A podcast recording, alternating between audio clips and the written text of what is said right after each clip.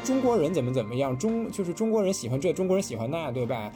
那其实你要把这个藏族维族划进来的时候，很多时候是根本不成立的，因为藏族维族跟汉人的习俗很多时候是非常不一样的。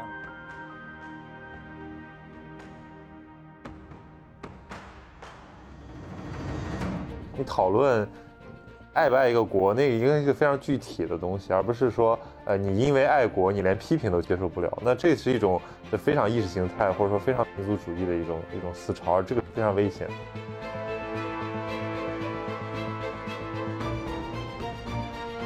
美国是他的这个雄厚的国力和他这个优秀很多优秀的东西都是他之前的人。他有时候我就跟人说，我说其实某种角度讲，就是美国其实是死了的美国人给美国创造了非常大的这个贡献。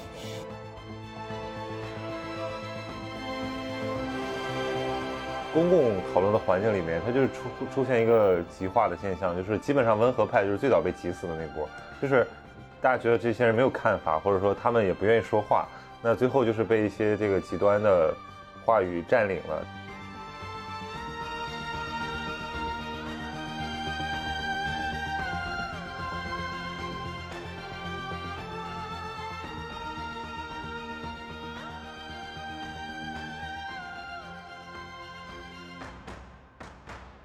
Hello，大家好，今天我们节目的嘉宾是一位我的呃老大哥，对吧？冯楚宁，一位呃这个上知天文下知地理。非常博学的一个人，对吧？我觉得你比 你比你的那个学弟，哎，那人叫什么来着？杨杨奇涵，对我觉得你比他可博学多了。没有没有没有。大家好，嗯，我叫封楚宁，是呃，现在在北京呃一个公益基金会上班，然后业余时间就是比较爱看闲书，然后也曾经在一些网络平台上写过一点东西，但是就是。现在写的相对比较少吧，然后就是很有幸能，呃，被曹宁邀请，能够发表一些见解。嗯，对你的那个专业背景，你你不强调一下吗？就其实因为你还，我觉得能能横跨这个。横跨文理社科什么的，当然这个其实不是很重要了。后来发现，专业背景其实就是因为我原来学的专业都不感兴趣，所以就 要干别的，然后所以自己关心的事儿跟专业都没什么关系了。嗯，你可以先讲一下你这这两年的转变，因为你上次跟我说你好像关心的中心有一个变化。嗯呃，我对这个中中外的这种认知呢，其实。嗯，之前可能呃有一个基本的那么一个背景吧，就是因为我之前是首先在是北京人，对吧？北京人的话，其实总的来讲没吃出什么太多苦，就是对那种呃中国过去的那种嗯很糟糕的东西的了解，其实是相对比较少的。虽然就是说我呃父亲老家是这个湖北农村的，我会呃从小也会去农村什么的，但是我下乡来讲，主要是去那儿玩，我不会说太多的接触那种很恶劣的这种事情哈。所以相对来讲呢，就是嗯，对中国过去改革初期、中期的那种。负面叙事的了解比较有限，那更多可能就是原来什么看看《南方日报》呃《南方周末》什么的，但是也也都很有限。那我过去对中国可能就说比较小的时候比较不满的，主要是教育制度，因为我自己是一个思维比较跳跃，然后又比较有个性的人，所以就是在中国这种 应试教育的体制里呢，其实上中学呀、大学呀，其实一直都不太开心，就觉得说这个呃，因为他是那种教育呃环境，尤其是九十年。代和这个两千年初期哈，那段时间国内还是非常死板的，也不像现在还有一些选择。当时就是中学就是，呃，初初中为了中考，高中为了高考，然后也没有现在现在那么多路哈，什么出国啊什么的。然后这个上大学呢，就是，呃，很很很死板的，也没有现在这么多什么外国交换啊什么这种事情。那大家。呃，就是很单一，而且加上我又学了一个不喜欢的一个工科专业，就不感兴趣，被调剂进去的，所以就是导致我可能就是一直在国内求学的这些年呢，对国内的教育其实是很很不满意，然后同时就很。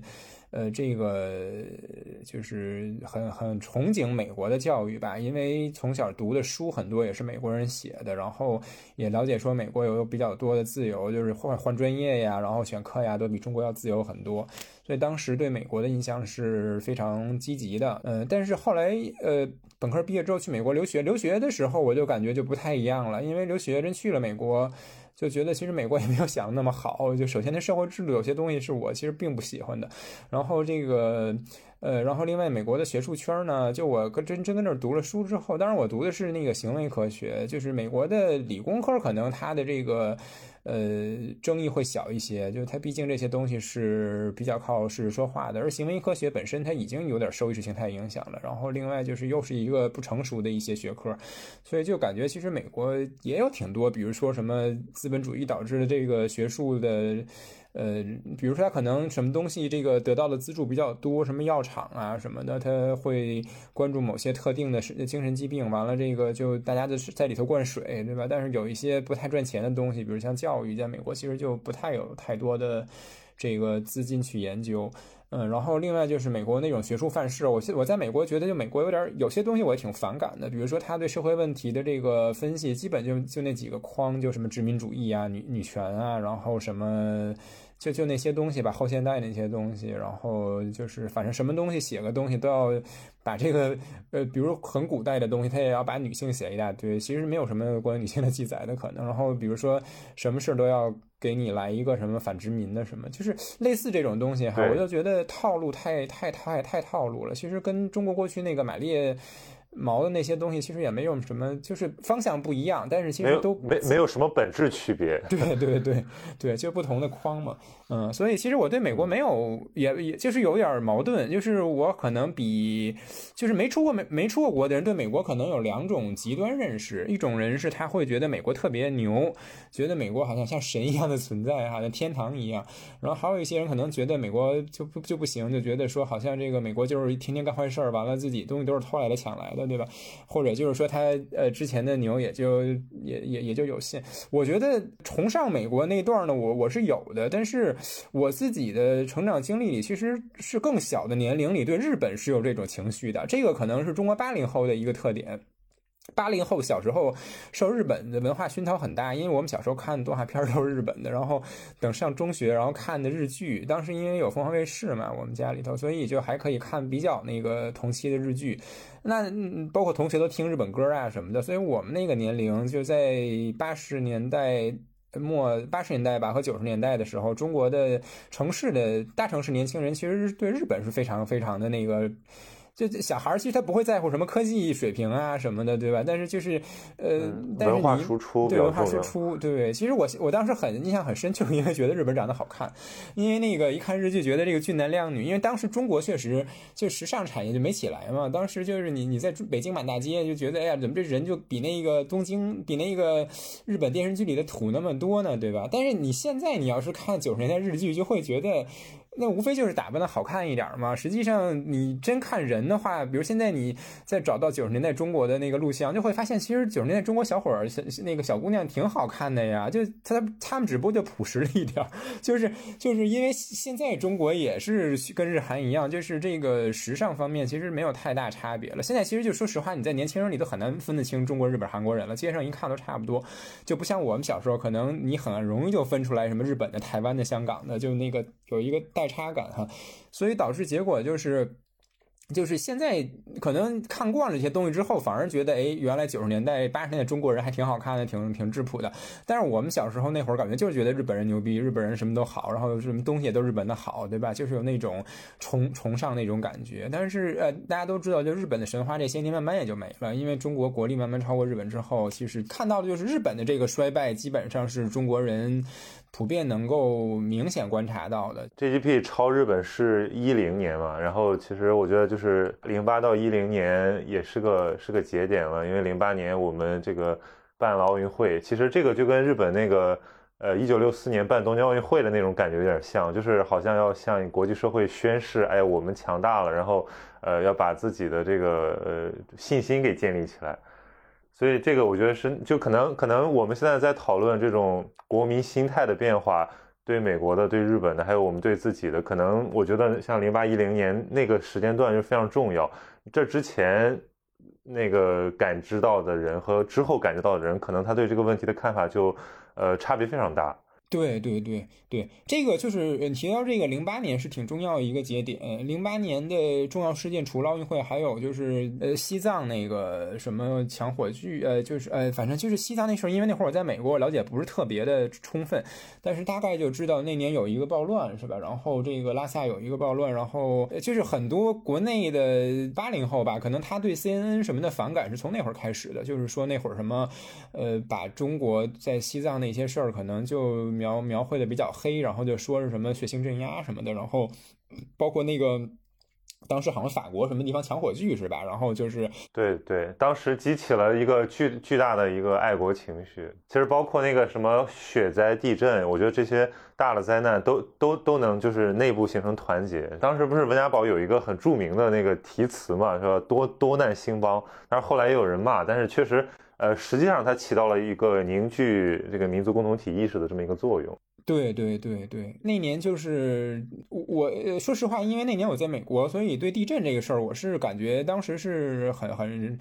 很很很，就是看着国那些东西很感动吧，但是我直观体会不深。但是就是那年我印象最深的就是那年西藏那件事儿。你像我长大的过程当中，可能反美第一次反美是那个九九年那个什么炸过那斯拉夫那个，对，那会儿就是什么学生都跑到美国大使馆什么示威砸美国大使馆。那那会儿我我还在上初中，就我对那件事儿其实没什么太多的。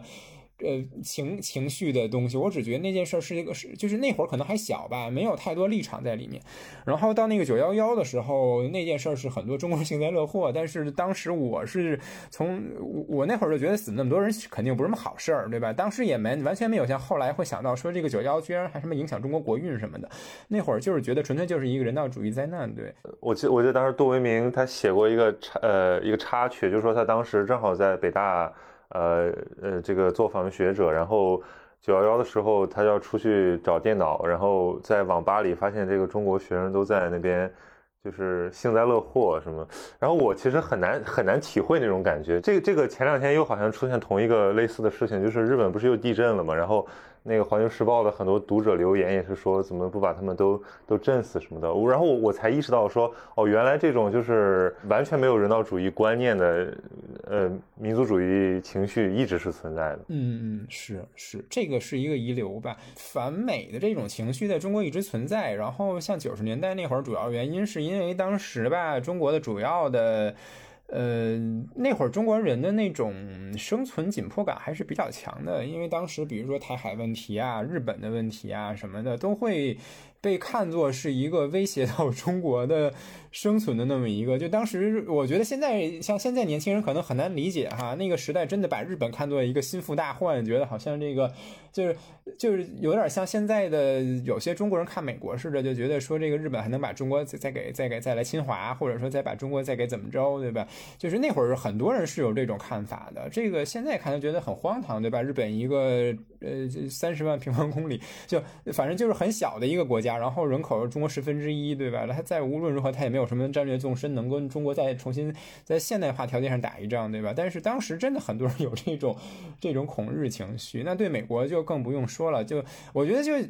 呃，就是对美国那个观念是这样，就是我小我在上大学时候看过一本书，是讲那个定日，就定日是西藏一个小地方，然后那个就讲那儿的什么人的生活，是是那个书内容我都忘了，但是就是我读那书感觉就是因为他讲的是比较早的时候，可能是这个民国或者清朝的时候，然后就那会儿人眼里就是说，那比如说定日，可能他往上一层是喀则，这喀泽他来讲就是一个很大的地方，然后再往上什么拉萨，对吧？然后这个基本就是对他来讲，就像咱们看纽约一样，就是更。更大的城市像北京或者新德里或者纽约，的他们的世界里是不存在的，或者如果存在，也是一个非常非常遥远、高高在上的那么一个东西。就我就想，其实，在八九十年代的时候，中国人大概很绝大多数中国人的眼睛里，就是中国其实更像现在，比如说就像西藏，对吧？就它是一个很偏僻的那么一个角落，世界的角落。然后，然后你看，比如说再往呃离我们往上一点地方是港台，港台往上是日本，然后最高最上面是。美国，然后美国是高高在上的，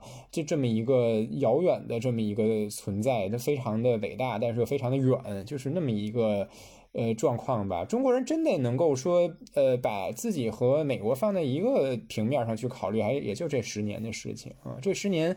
然后我觉得有有一个事情，就是确实零八年那次，我觉得印象很深。零八年那次是那个西藏那个事情之后，然后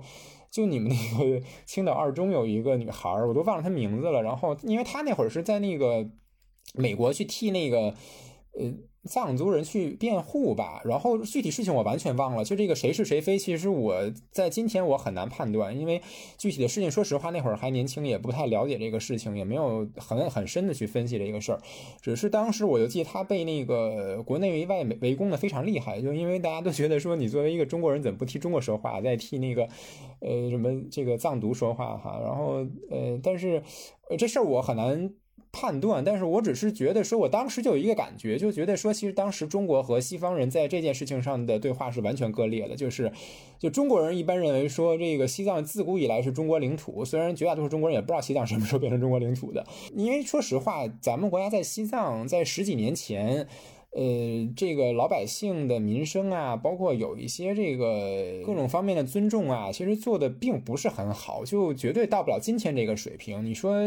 呃，完美无瑕是肯定不是的。然后藏族老百姓当时年其实对中汉人是有挺多怨言的，这个我觉得也是客观存在。就很很典型的一个现实，就比如说当年那个西藏人，他其实他可能更。呃，就当地西藏的老百姓，他更喜欢印度，他那个吃也是爱吃印度饭，歌也爱听印度音乐，喜欢看印度的影视，然后自己也把车弄得像印度那样，弄得花里胡哨的，像印度那样去装饰自己的汽车，对吧？他那会儿其实是很受南亚的影响的，就那个从一个侧面就体现出当年的藏族人其实跟汉族人不那么的亲，起码，但是呢，就是咱们那会儿的中国学生普遍都是觉得说这个，呃，你我是一家人，你为什么要反对我，或者说你为什么要？对我有看法，对吧？是这么一个心态。但是，但是你另一方面，其实你像中国人到现在也是汉族人，一般一说中国的话，基本上是不会把什么藏族、维族，甚至蒙古族，就是他，比如说都说中国人怎么怎么样，中就是中国人喜欢这，中国人喜欢那，对吧？那其实你要把这个藏族维族划进来的时候，很多时候是根本不成立的，因为藏族维族跟汉人的习俗很多时候是非常不一样的。但是一般人实际上就你平时说的时候是不怎么考虑他们，就是很矛盾。就是很多汉人他就像我们，嗯，我们前两天那个有个同事嘛，是那个呃新疆的，然后我们做一个叫不一样的春节，然后他就有一个任务，后来他就说很苦恼啊。闹了半天，人家民族根本不过春节，然后我们就在这儿，我们我们其实潜意识里完全忽略了这一点，就是包括我上了大学之后才知道，哦，原来这个有呃维吾尔族、回族，他们有各自的节日，然后他们有特别的习惯，然后因为学校都有清真食堂嘛，是吗？然后其实这个我们在日常生活里面完全没有感知，所以呃，只是在电视上，在一套那种意识形态话语里面，好像这个事儿变得非常重要。可是日常生活里面，那个要不然就是一个遥远的旅游地，要不然就是一种。这种呃，我可以把它叫做这个意识形态符号。对对，是这样。所以就是就零八年那次，我的感受特别深，就是像你说的，就是绝大多数，因为你像在美国也好，当时国内也好，就是因为当年的中国经济远不如现在哈。现在很多那个年轻人多少他还去过新疆、西藏玩过，当年很少有人去过新疆、西藏，绝大多数人对新疆、西藏没什么了解，就是基本上就是课本教的那点东西，就是他们对这个地方的认知。然后，所以就就是你会发现，那个中国的网民也好，在美国留学生也好，基本就是一个。都一个模子刻出来的一个说法，然后美国人呢，他又是另外的，就他完全是被西方洗脑那套东西，就他们坚定的就认为说是中共一九五一年入侵了西藏，然后这个非法占领着西藏，然后然后对当地的人进行这个赤裸裸的各种奴役，哈，就是做汉人的奴隶一样，那个也是完全偏离现实，对吧？不说别的，其实你像我小时候我也去过西藏，那西藏他老百姓多数他对毛主席还是很有情感的，因为毕竟是毛主席把他解放了嘛，那家里确实那会儿就是一边放着。一个毛主席像，另外一边放着达赖喇嘛像，那就是当时真实的西藏的写照，对吧？老百姓他一般他也不在乎说到底谁跟谁是什么意识形态怎么怎么样，他就觉得说这这两个人对我都很重要。但是美国人他是不能去接受你这种叙事的，所以所以在美国就是你你看到就是完全就是嗯，在美国人那儿他们就会觉得说汉人对西藏就是压迫。然后当时有一个很经典的一个是就是有简直就是像电影，就是。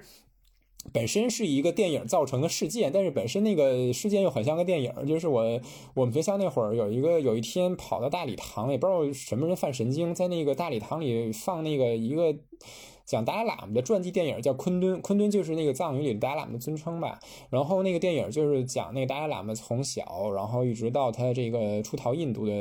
那么一个过程。然后那里头就把那个解放军和毛毛泽东塑造的就非常非常的丑化，就是比如说毛主席就是一个那个尖嘴猴腮的那么一个人，就是典型的美式对中国人的丑化。就你看那美剧里对什么中国的外长什么的，也是经常找一尖嘴猴腮的亚裔来演。然后那个解放军进藏是戴着防毒面具的，我觉得神经病嘛！西藏那地方都没人，你戴什么防毒面具？而且那会儿解放军五一年哪有那个资金去搞什么防毒面具？就完全都是那种特别神神叨叨的。然后这个片放完之后，我就。开始就上台去讲，我跟他们说，其实不是那么回事儿。我说这西藏其实。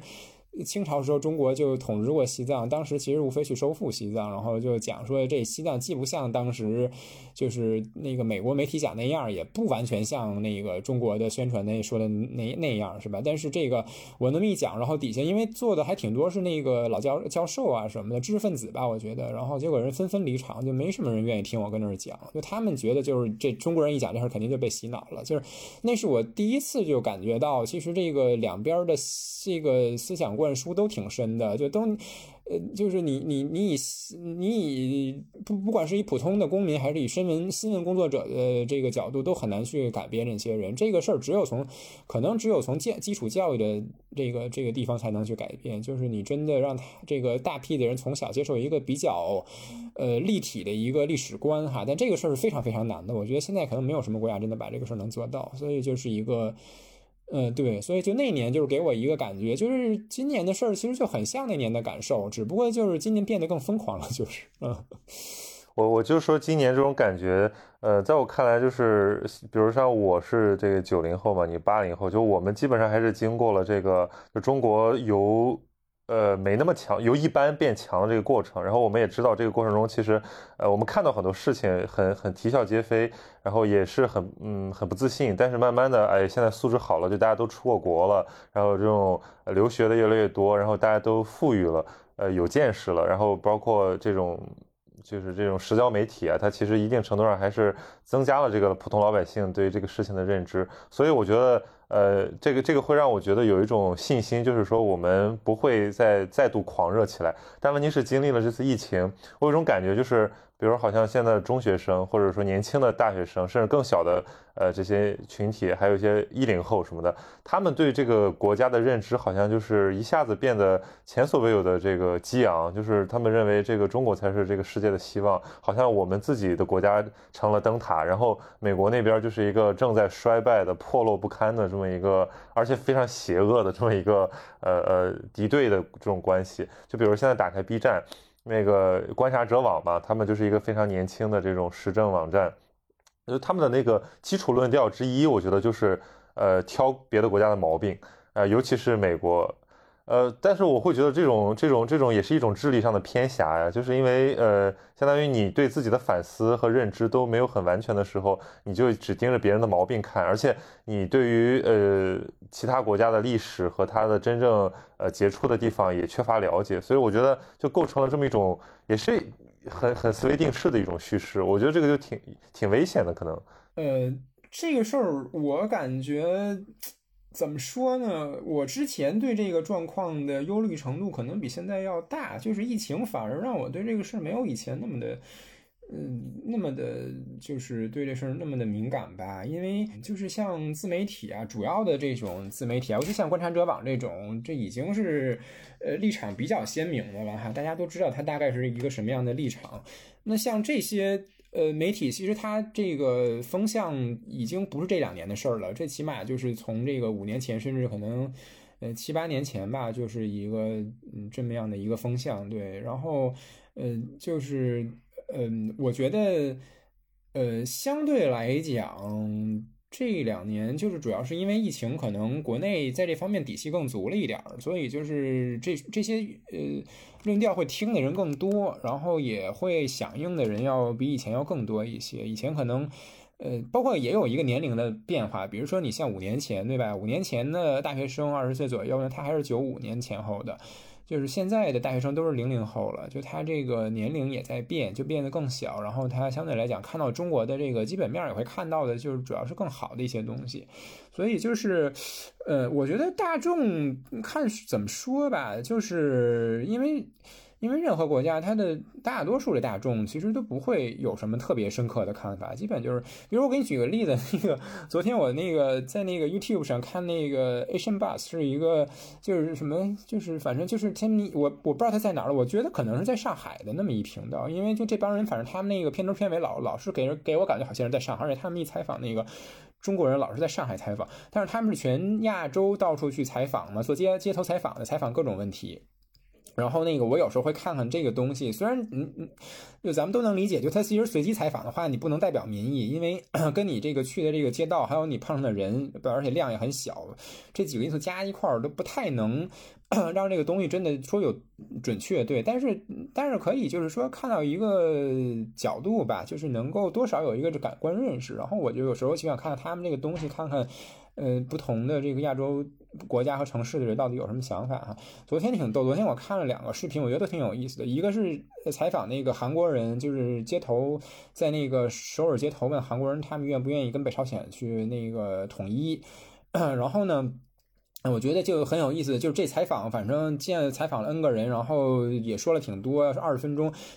就没有一个人提中国的，这个是个很有意思的事儿。就是呃，其实朝韩。就是，就我不知道是是他们的教育让他们这么认为呢，还是还是呃民族文化还是什么样，还是说就这些街上采访的人可能思思维不够深刻？就因为其实，在我们看来就很明显，就是朝韩的矛盾归根结底就是中美关系嘛，对吧？就你你不管这世界是最后呃完全被美国压压过，还是被中国压过，就只要说这个东亚地区只有一个呃强大的势力统治的话，其实朝韩。同不同意跟就是不同意跟统一都没有什么太大区别，对吧？就你因为他他两小国在一块儿，你又一老大，你只能做盟友，就你没有说这一老大，我我两个小弟，这俩小弟还跟那儿掐架掐的要死要活的，逮老大还不管呢，这不可能的事儿，对吧？就是他可能像日韩一样，日韩可能相互之间还会有一点儿这个摩擦，对吧？但是日韩之间没什么仇恨啊，就你说他所谓的仇恨，也就是这个，也就是搞事儿，就对吧？其实日韩没有说谁跟就是你相互的人员来往。啊，文化交流都没有什么太大影响的，也包括经济上的这种，呃，这种这种这种，呃，然后你像朝韩，就他们说起朝韩来，还是好像觉得说朝和韩就完全是两个相当独立的国家，这个就让我觉得挺有意思的，就是实际上这两个国家背后都有都都是。你像这个美国的因素，中国的因素是很明显的，而且就是在这个呃中国和美国这个竞争的环境下，哈，这个其实你脱离中美去谈朝韩本来是没什么意义的，这个就就觉得挺有意思。然后还有一个是这个香港的，我香港那个那就那就更赤裸裸了，就问香港人那个说你这个呃英国要给香港那个什么什么签证嘛，说你愿。对，就那个，然后说要不要去移民到英国去？哎呦，那就是就香港人。但是我我我理解哈，就是香港人他跟呃有很多香港市民，他可能年尤其年轻人，他因为他教育原因，他跟大陆人有不同的这个观念啊，都这也挺正常的，对吧？但是有些香港人说的话就简简直很可笑，比如说有的人说，因为香港原来是英国殖民地，所以要感谢英国在这个交把香港交给中国二十多年后，还在关心香港人民的生活，这个不很搞笑吗？对吧？人家，人家为什么要关心你呢？就他，他，他，他这个，你又不是英国的一部分了。然后这全世界那么大，英国没有利益，为什么要关心你的生活好坏，对吧？然后还有就是说这个，还有香港人说特别有意思，他说这个说，呃，我们香港人如果移民到英国的话，如果我们还在为香港的呐喊，就是还在关心香港的事情，为香港的呼吁的话，这个不就很像我们讨厌的大陆人吗？因为就说大陆人跑到香港去，他还要呃维持着他在中国大陆的这些习俗。传传统和一些关心的事情，一些价值理念哈。他说我作为一个香港人跑到英国去，我还要坚持我香港的这些东西，就就不好。他说这个就像我讨厌大陆人一样，所以他说他如果要移民香英国的话，他要变成一个彻底的英国人，就要忘掉放弃香港的这作为香港人的这些特质。这个我觉得全世界哪儿人都不会这么想问题吧，对吧？你移居一个地方，你就要把自己原来的那个原来那个居住地的东西当垃圾扔掉吗？这个这个就我就觉得。我不知道这个到底是出了什么问题啊？就是你就觉得，反正我就看了好些这些街拍，我就觉得街头采访，我觉得其实好多这种无厘头的想法哎呀，真是哪儿哪儿都挺多的。嗯，其实其实就是我的感想，就是有的时候我们在谈就是爱国的话，就是大对大陆大陆居民，尤其是你，比如说你你你你。啊，你感兴趣的这个外宣的部分的时候，我觉得它其实有一种很朴素的情感基础，就是比如老看到有一些外媒，我只是说有一些啊，对吧？它就是确实是在于中国的叙事上太刻板印象了，或者说就有一些故意抹黑的这个成分。然后那个那比如大陆居民，他基于一种朴素的情感，就说那我们生活的很好啊，尤其是现在你像北京、上海、广州、深圳这些大城市，基本上已经非常的呃，我觉得现代化了，或者说这种文明化了。不太不太会出现这种那种刻板叙事里的那种印象，那他基于这种朴素情感，他自然会觉得说，哦，不行，我要我要来捍卫我的这个祖国什么什么的。那我觉得这个其实是很可以理解的，对。但问题就是说，这并不代表我们能无视中国的很多问题。就这个，可能我是跟这些粉红们唯一的一个一个差别，就是我觉得你讨论。爱不爱一个国，那个应该是非常具体的东西，而不是说，呃，你因为爱国，你连批评都接受不了。那这是一种这非常意识形态，或者说非常民族主义的一种一种思潮，而这个非常危险。是，我觉得就是小粉红确实是存在的，这个这个人群呢，就是说也不小，但是，呃，他的这个比例啊，我觉得不是那么的高，因为就从我在。呃，微信群哈，因为微信群相对来讲是比网站要更好的去判断全社会的一个呃思想就是倾向的一个地方，因为网站它往往就是你比如说你发一篇媒体的文章，像 Twitter 或者微博都是，你可能有一万个人去看它，最后可能就是点评的是比较极端的一些人，就他要么特别闲，要么特别有偏激。对互联网的极化现象，对对极化，对对，嗯，相对来讲，像微信群，因为微信群大家加微信群不是为了发表意识形态的东西，对吧？他为的是一些办事方便或者交朋友什么的，所以他将相对来讲，他呃人的意识意识形态是比较的随机的。这样的话，我的观察呢，就是说。我在任何年龄段里都没有发现说这个太粉红的是主流，对吧？我觉得轻度的粉红是可以接受的。轻度粉红，因为现在在这个环境下哈，有些人他基于他自己的了解认知，他有一点粉红。其实像有一些留学生反而挺有意思，有一些留学生他这个包括海归，他其实他会有点粉红，这个也是挺正常的一件事儿，因为他在国外可能就是没有什么太多的存在感，对。对对对，他因为他确实才会看到一些抹黑东西，挺生气的。对我觉得在国外待的人就会两极化，就有些人会变得略粉红，有些人可能会变得就意识形态接近西方，他甚至有时有些人他就会专门相信西方说那些东西，所以这个就是一个一个事情。对我觉得总的来讲，现在特别右、特别左的都不是特别糟糕，但是我觉得主要在中国的问题是这个媒体自自自媒体的这个管控，这个是一个问题。就是，呃，我觉得就是最上头对自媒体的管控，大概也没有特别特别过分的那种东西，就是可能他会定个调子，对吧？然后会有些东西不让你这个呃太多的公开讨论，但是这个呢，我觉得最上头大概还不至于说把这东西搞得特别特别的极端，但是就到了一些具体的这个网站审核，比如说像知乎啊、微博呀什么的，呃，反正我的感受最深的就是知乎了，那简直就是。呃，就是这个莫名其妙的就把很多东西就就说你是有问题，对吧？但是同样是看知乎，我也感觉到很有趣。就是你比如说有的话题下，尤其像这个纯时政话题、这个国际关系话题，你会发现大量的这种粉红，对吧？像知乎，你真的就比如说像美国，其实还好，我觉得最有意思就是印度的，那那印度就没法看了，基本上中国自媒体上一说印度，一边倒的，对，全都是抹黑。对，就印度垃圾，印度，而且而且管人就就是一种很污蔑性的称呼，就是就感觉好像整个印度都是落后愚昧，然后那我会觉得这个就是，呃，怎么说呢？你你你你按照一个正常的逻辑，印度是一个这么大规模的巨型发展中国家，它也不可能是完全一边倒的落后。那我我觉得这个就是反理性啊，然后那些人其实大部分人，我觉得他们的工作和他们的教育经历都还是蛮好的，但我不知道为什么我们对印度这个情感确实是很扭曲。对对，这个事情为什么我不太知道哈？因为这个东西肯定要去深入的研究，但是我的感觉就是说，呃，哎，其实就有点类似于这个港台的人。港台韩，对吧？然后对大陆的这种。情感就是，其实就是，嗯，他们无非就是比大陆可能早发展二十年吧，就是每其实发展过程基本是比较类似的，就是这个，嗯，你看 GDP 增长啊，或者说社会问题解决改善啊什么的，基本上这个东亚地区的。呃，这个节奏差不太多。然后像港台韩，基本上他们就是比大陆提前了可能二十年或者十几年也就。然后，因为他们的高速发展期比中国要早，可能这个十几年、二十年，对吧？所以他就是在中国还挺落后的，他们已经发展起来，就是可能有那么一个呃小二十年的那么一个呃阶段，就是九十年代。九十年代到两千零几年那段时间，那他真的那会儿中国就像现在的印度就很穷，然后他们当时就像现在中国就已经到了一个比较文明的这么一个程度，街道就是城市的面貌、农村的呃面貌相对来讲都跟中国有本质呃就是一个量呃质的差别哈。所以那会儿可能就是你像中国人很讨厌那个港台人，包括韩国人，就是对中国那种就咱们会觉得很小家子气的那种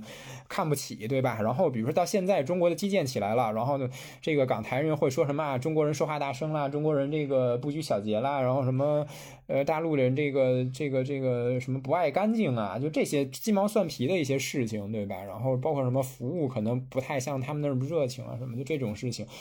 这个其实就是一个先富和后富的一个关系嘛，先富起来的人就看后富有点不顺眼，然后加上自己恰恰又是刚穷过，所以他对那穷的东西特别特别的敏感。对吧？他还不像说美国人、日本人，他因为他们几代人没怎么穷过了，他看穷就觉得挺新鲜的，就就觉得好像看着还挺好玩。就是那种刚富起来，他看穷特别受不了，我觉得就可能有是不是以潜意识里刺激了自己的贫困的记忆，所以就是一看一个特别穷的地方就特别受不了。嗯，这这个心理确实蛮有意思。对，嗯，对，你看，其实中国人，你看就是很很老、比较老的人，他去那个。别的地方很很敏感，就是哪儿特别穷，对吧？你说去去印度觉得特别穷，然后去东南亚有些国家，特菲律宾什么觉得特别穷，然后去泰国就觉得人有些地儿也挺穷的，然后去那个台湾也觉得像县城，是吧？就觉得更多的可能看这些东西。但是你看，就是中国比比如说大城市的这个九九零后、零零后。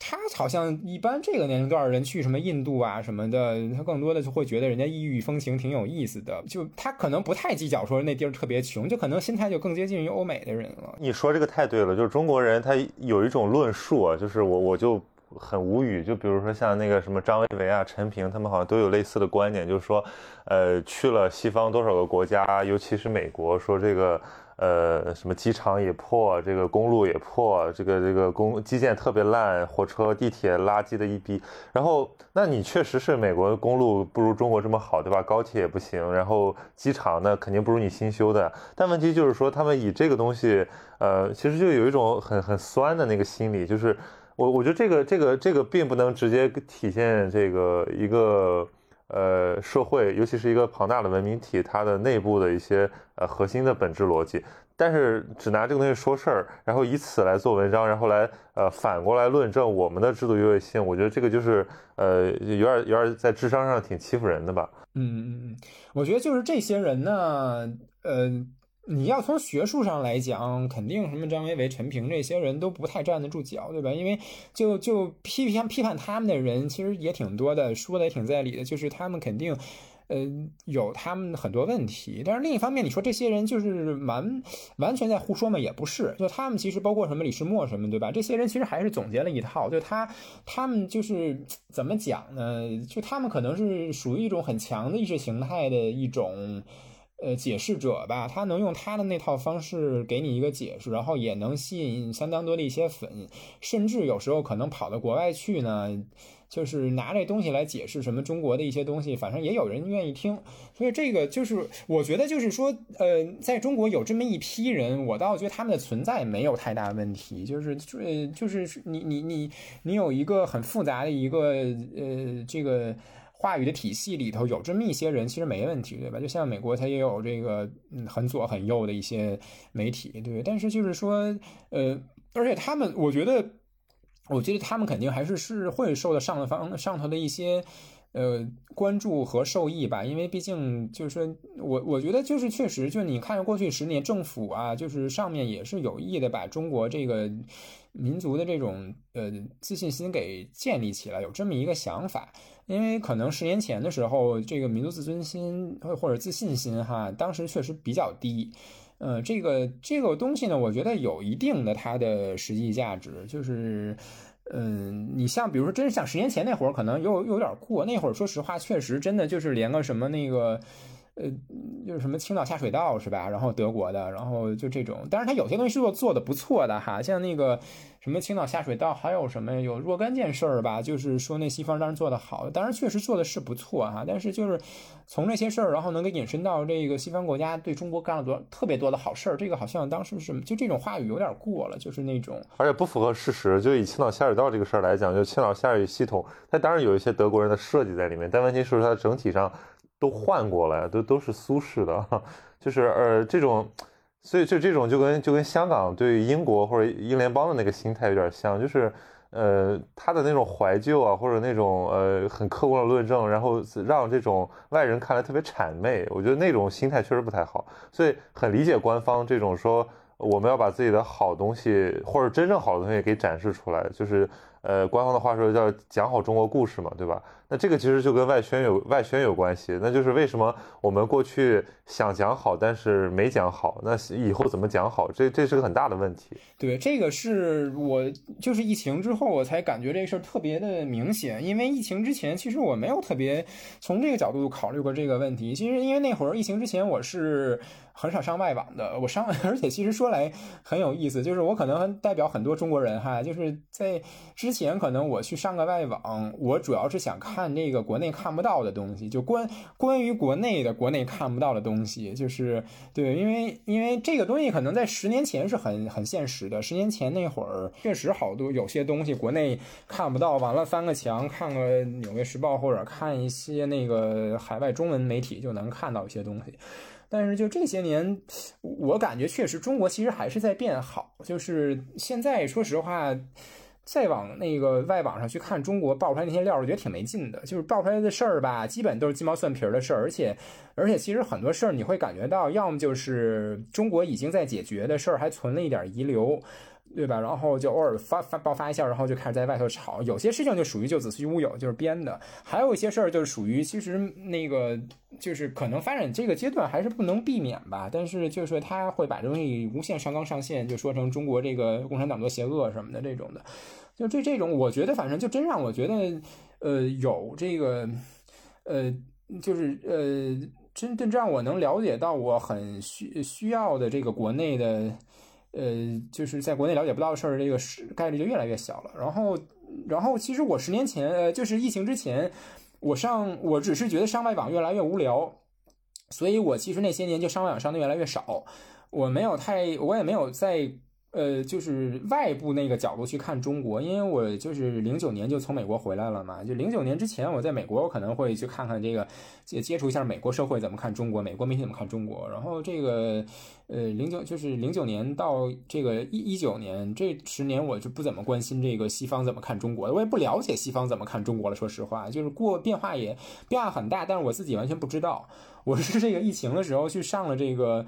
呃，其实我我我是呃，国内疫情刚刚呃开始，我会上那个外网去看看国内疫情的信息，但是发现看了也没什么太大用，因为说的事儿，其实国内呃就是国内疫情，我觉得报道其实它是有一些这个删帖呀什么的，但是总的来讲，就最后你能知道事儿还是在国外国内能知道，包括就很有意思，我这次那个。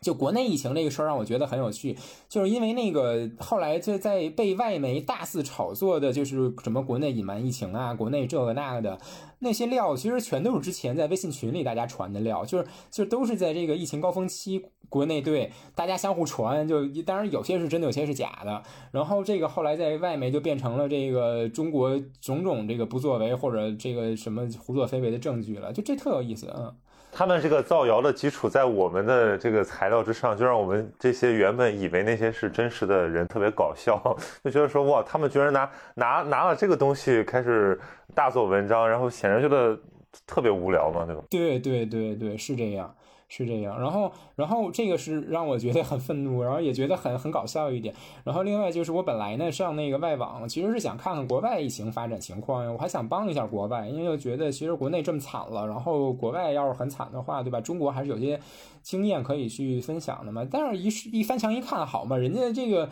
就是。就完全不听中国这套，而且就是把中国这套就抹黑成什么样了？就是你，你没有公信力，就你说中国怎么做，人家觉得说你中国已经这么烂了，还有什么好跟我们去教育的，对吧？就是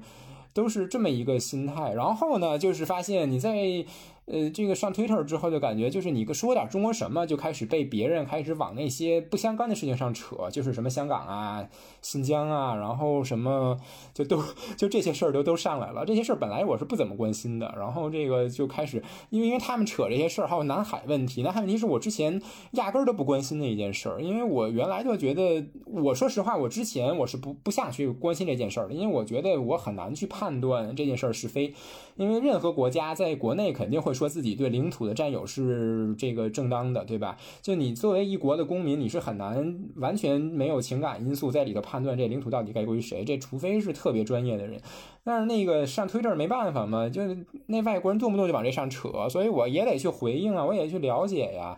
然后就你在这个互动的过程当中，你会查资料，会跟他们去交流，然后会去为中国的一些东西辩护。这个过程其实就有意无意的，就让我慢慢的就能更理解中国的一些立场。就有些事情，比如像南海，南海事情真的在前些年就是最激烈的时候，其实我是不完全认可中国那些叙事的。但是这个疫情之后，我反而越加越来越认可，因为因为我就觉得说。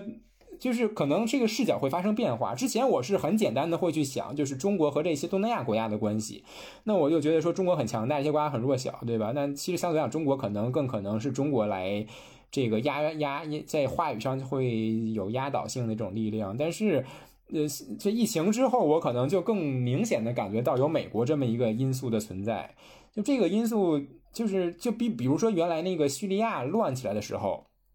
我就记得那个事儿就很有意思。叙利亚刚开始乱，十年前吧，刚开始乱的时候，那个像我爸那代人，他们很多人觉得这事儿是美国搞的鬼，就觉得说这个呃造反派、反对派，对吧？那就是美国支持的。然后这个巴沙尔政府什么，那就是好，就是相对他是正义的，对吧？但是你像我们这个代人，很多人都会觉得那。那个就是阿拉伯那个银色呃那个阿拉伯之春嘛，对阿拉伯之春的时候，那会儿很多八零后是支持阿拉伯人的呀，就支持这些东西的呀，就觉得说其实他们，对吧？那个追求民主，当时觉得没什么错呀。然后像那个叙利亚那事儿，我有一个呃朋友，他是北大的，然后他学阿语的，他当就是叙利亚乱之前，他在那个叙利亚留学。所以他就跟我说说，他就觉得说这个叙利亚政府确实是对反对派用了化学武器什么的。他认为哈，就这个事儿真假我也不知道，但是他就认为他是比较坚持的认为说，就是西方那个说法是正确的，然后说俄俄罗斯和叙利亚政府那套说法是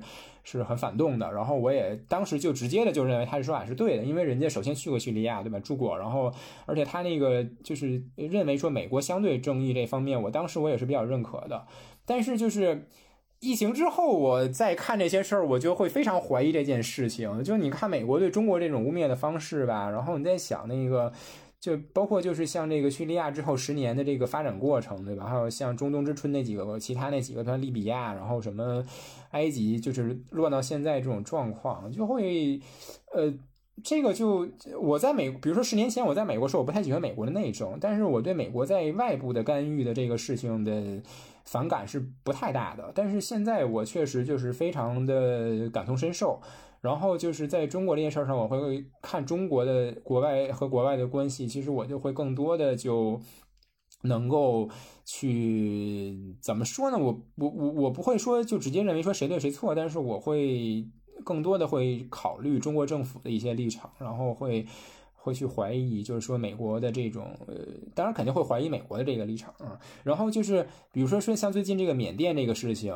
缅甸这个事儿，那我觉得我经历过中国疫情这个，我我跟外国人在 Twitter 上干仗这些经历之后，我对这个缅甸这个政政变的这个看法，可能就会跟假如我没有经历过这件事儿，就会有很大变化。就如果我没有经历过这些，就我到现在也会感觉到，就国内其实很多年轻人也是这种看法，觉得对吧？缅甸这个，呃，军政府把昂山素季把民主派给扣了，然后缅甸老百姓也在那儿呼吁这个反对军政府，对吧？呼吁放人。那你中国如果说你两边谁都不，中国如果不在这里做一个倾向于民主派的一个立场的话，那其实就觉得好像中国是在变相支持军政府，中国好像是在这个帮这个 独裁者，对吧？但是，嗯，我我现在经历。就是我现在的视角，我去分析这个事儿，我会觉得可能比较复杂。就是，呃，就是就是缅甸这个事情呢，就是呃，当地的老百姓，当然，我觉得老百姓很反感军政府这个情感，我是很理解的，对吧？他追求民主，他希望有一个民选政府上台。呃，这个喜欢缅文山民那个昂山素季，这个我觉得都很好理解。但是你说是不是这个就是呃军政府一定就很糟糕，对吧？因为我在缅甸这个事情之后，我也会看一些文章，那我就会看有些文章写，就说其实缅甸现在实际上，呃，就哪怕是过去几年，昂山素季他们这些人在。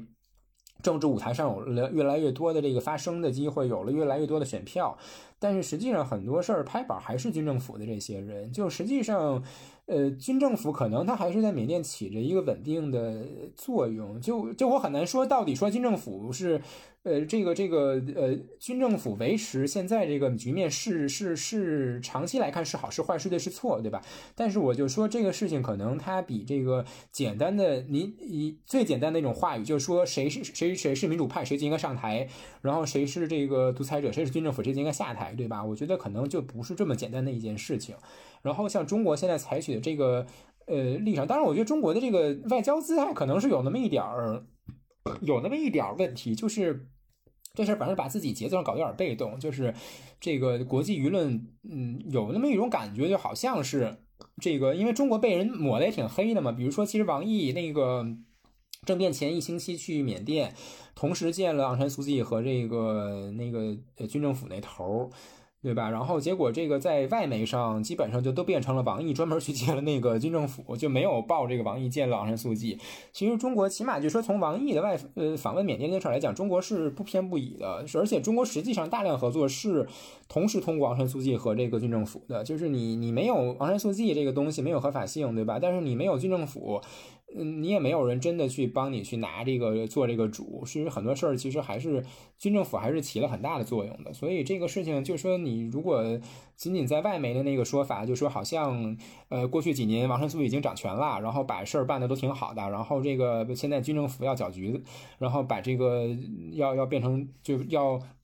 要夺权，然后这个中国来支持一个夺权的，这个我觉得这个本身它这个叙事就是有问题的。实际上事实大概就不是这样的。我我觉得你说的特别特别对，就是关键是其实具体，比如说南海问题，还是缅甸问题，还是朝鲜问题，还是说中美，我觉得这都不是最重要的。关键是他们这些问题，就是说在。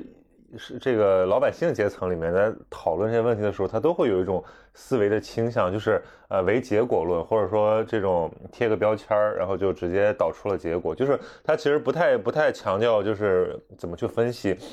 我特别有那种感受，就是那有的人就比如朋友嘛，就坐在一块儿就讨论说最近的一些时事，尤其是国际政治这种事儿，我我就会有你说的那种感觉。我说我靠，这事儿我们能谈吗？我根本连信息都掌握的。不是很完全，更何况没有怎么研究过。然后我们能得出一些什么样真正有价值的结论呢？无非其实就是人云亦云。那么好一点的，比如说可能他看看看看媒体，对吧？呃，看看中国怎么说，然后还看看外媒怎么说，然后他可能平衡一下。如果他有自己有些朋友，或者他自己去过那个地方，他有一些这种呃经验上的感知，我们觉得大致还靠谱一点。但有些人他他连去都没去过，或者说他根本只是只听一边的说法，然后他就是。好像这个问题就是他已经看得很明白了，那我觉得这种这种态度应该马上被摒弃掉。这个这个，呃，无论如何，我们也无法相信现在的这么复杂的一个这个现代世界可以用一些很基本的这种标签式的逻辑来解决。但问题就是说，现在中中中文自媒体上还是有很多这样的叙事在的，就是那些呃。大 V 啊，那些他们就是用一种演绎体的方式来把这个事儿，好像让你十分钟读完了之后，你就知道这个呃巴以冲突怎么回事了，这个呃朝朝朝鲜问题怎么回事儿。那我就是我瞠目结舌啊，我就对，就是这个呃，其实多数老百姓对吧？不管是说他这个教育程呃教育程度有一点影响哈，但是总的来讲，绝大多数人。那个谈论这个国际政治，他都不是说他要做决策，呃，对吧？他就是当茶余饭后一个消遣。但是这个就民舆论就这个问题，就是多数人他了解这些事儿和发表意见，他本身目的是为了消遣，可是这些事儿本身又会塑造舆论，就会影响这个影响这个环境，然后做做决策的人要又要考虑这些东西，他这个情绪又是真实存在的，所以这是一个很矛盾的一个事情。就比如说那个你说的这个情绪化的这个简单的情绪化的这种判断，就是呃，同样在缅甸那些事儿事儿上，我就觉得很有意思。就比如现在。中文的这个自媒体就有那么一个有一种话语，就是好像大凡是这个有老百姓上街游行，就一定是这个游行的人是不对的，是被这个呃被被被收买了，然后这个就是就是游行的人呼呃呼吁去改变的那个东西是对的，就是好像说你维持不管你这个你这个台上的这个对。就是就感觉他们是在闹事儿的，对吧？就是什么从英国英国暴乱，那个法国黄背心儿，就大家都觉得说啊，包括香港这个问题，大家就是这些人就是呃吃饱了撑的，然后背后还有很多不不明动机。对，就是其实我觉得就是我方政府也经常在说的，就是说我们不把自己的这个。呃，做法和自己的观念强加于别的国家，对吧？其实同样的呀，就是有时候自媒体就有点走有点过了。我觉得，就哪怕最上头可能也不想说中国 这个网民跑全世界，就拿自己这套经验去到时候到处比手画脚的。我觉得，其实你这个看法，其实包括我觉得我们俩当然可能还有点差别，但是问题是我们。总归来讲都是挺温和的了，就是就我现在已经觉得说，我说姿态和站队这个事儿没有什么价值，尤其是对于一个呃真正想把问题搞明白的人来讲。那所以就是我现在我现在在拼命了解那些我我的敌人，或者说我的这个呃批评我的人，或者说无法我无法理解的人，我觉得他们身上才有一些能够给我带来新的知识和认知的这个空间。比如说呃一些呃极左的，或者说极右的怎么怎么样。对，但问题就是说在网络这个。公共讨论的环境里面，它就是出出现一个极化的现象，就是基本上温和派就是最早被挤死的那波，就是大家觉得这些人没有看法，或者说他们也不愿意说话，那最后就是被一些这个极端的话语占领了。但是舆论就是这样，它会自我实现，它会它会最后被大家当成的那个事实，其实是一个非常呃片面的一个一个推导过程出现的。所以我觉得这个呃，为什么现在真正有这个。呃，分量的，不管是体制内的人，还是说知识分子，他们都退出了这个公共舆论场。我觉得就有这个问题的存在，就是我们现在已经是很明显的，呃，劣币驱逐良币，这个市场被一些那种很很极端的，或者说至少水平没有那么好的人给占据着。这个全全世界可能都这样吧？就我我我懂的语言不太多哈，你像什么俄语的、这个西班牙语的媒体，我是没法看的，法语的什么的。但是起码这中文的、英文的，我觉得嗯都有这个问题。而且其实英文世界里，这个这个程度，某种角度讲，其实可能更严重。因为我就看，其实你你你有时候就觉得挺有意思的，就是这个有些地方哈，就中国这个年轻人对西方的有一些蔑视，也不是完全没道理。比如说像这个自媒体这东西，那自媒体这东西，我觉得总的来讲，中文的确实比那英文的还好一点。就是英文的吧。就中国还好的还有那个微信公众号，其实你看那个，包括头条，头条虽然很水，头条那个推送机制也挺垃圾的，但是你不管是头条、微信公众号什么的，就中国确实还是有一些，尤其微信公众号，其实还是有相当一些比较严肃的人在认真讨论问题。就你哪怕看那个像什么卢克文呐，然后像那个，呃，就是有一些哈，什么宁南山啊这些，他们。呃，他们是属于呃，像卢克文，其实他本身就有一些意识形态的东西在里头，但是起码我觉得他们还能讲点干货吧，还不是那种特别糟糕的。然后你像美国的英文的，其实基本上就很少有这种平台啊，就就 Facebook 上发的也都是一些很水的东西。然后那个 Medium，Medium 还可以，但是 Medium 的信息量真的不多。你比如说像中国的那个，我在那个 Medium 上去搜关于中国的文章非常少，一年就几篇儿，或者反正就有分量的很少。你你你在中文的这自媒体上，你你你就说搜印度的，然后搜越南的，都能搜出挺多挺多东西来。所以，我我觉得就是它它有一个很呃吊诡的一个问题，就是中文的，就是比如我我看西方的这个呃专业媒体，比如说像 C N B B C，包括像一些《经济学人》、外交杂志这些，那它里面还有一些非常有分量的东西。但确实，你像你说了，它的那个社交媒体世界，呃，都是一些很奇怪的东西。就是说，或者说这些人他是根本不入流的东西，所以他才变成这个所谓的这个 alternative media，就是他已经完全是一个呃言论自由制度之下的一个呃怪胎了。对，但问题是，对。但问题是，中文市场就是说，你你其实你去看官方的，你你营养或者说那种真正有价值的东西不多，那反而是把这些高人都挤到民间去了。就是我我觉得现在我非常同意你说的，就是我我觉得这个一方面我们自由的言论或者说真正有看法的这个渠道还是挺多的，但问题是这个筛选成本也无比的高，就是你很难碰到，或者说你你很难分辨他们。嗯嗯嗯，是。是，哎，怎么说呢？国内自媒体一个是这个审查机制，因为确实你像这个，呃，思维很活跃，然后又很愿意去谈一些重要问题的人，并且还能保证安全。呃，对，保证也挺难的，因为其实现在就是这个网络审核呀，它层层加码，你到这个真到这个呃写作平台上，什么知乎也好，对吧？豆瓣也好，然后什么。呃，微信算好的，然后你像那个，就很多网站，其实它现在的审核就已经挺挺过分的了，就你不知道写什么就会出，就是可能他发篇文章莫名其妙就就就就就就就被这个轻则删文章，重则被禁言，对吧？然后这个也很打击写作者，所以有些人可能就不写了，或者他就就就就好好自为之吧，就这样，所以这个。有有这个问题，另外一个就是传播渠道问题，这个我觉得是世界性的问题，就是你你你有干货的东西，你就往往只能小范围传播，就你就会发现，其实这个现在的问题就是